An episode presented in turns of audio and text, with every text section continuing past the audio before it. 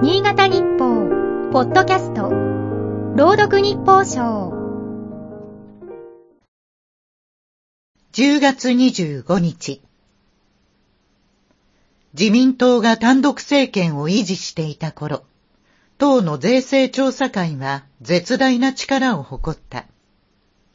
税制通の長老閣議員がインナーと呼ばれる幹部会を構成し、議論を取り仕切った。党総裁、すなわち首相も、迂闊には口を出せないと言われた。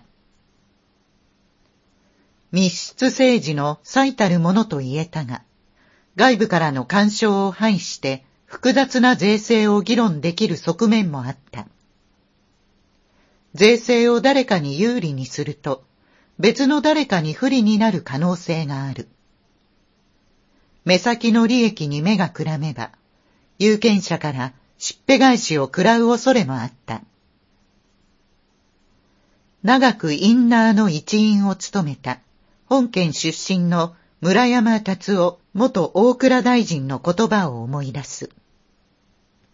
数多くの税を組み合わせてトータルなバランスで税制を論じる必要があると強調していた。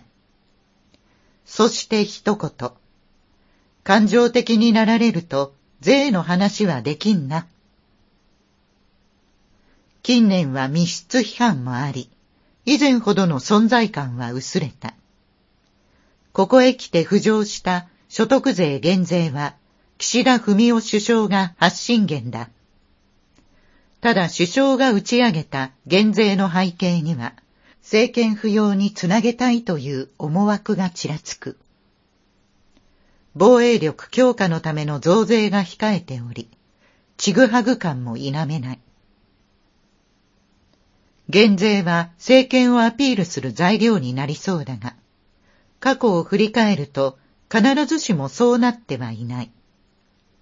1998年参院選を前に、橋本龍太郎首相の減税をめぐる発言が迷走し、退陣に直結したのがいい例だ。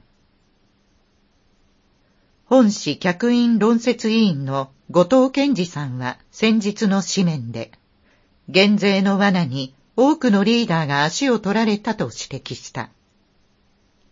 昨今の減税論議を戦火の村山さんが見たら、何と言うだろう。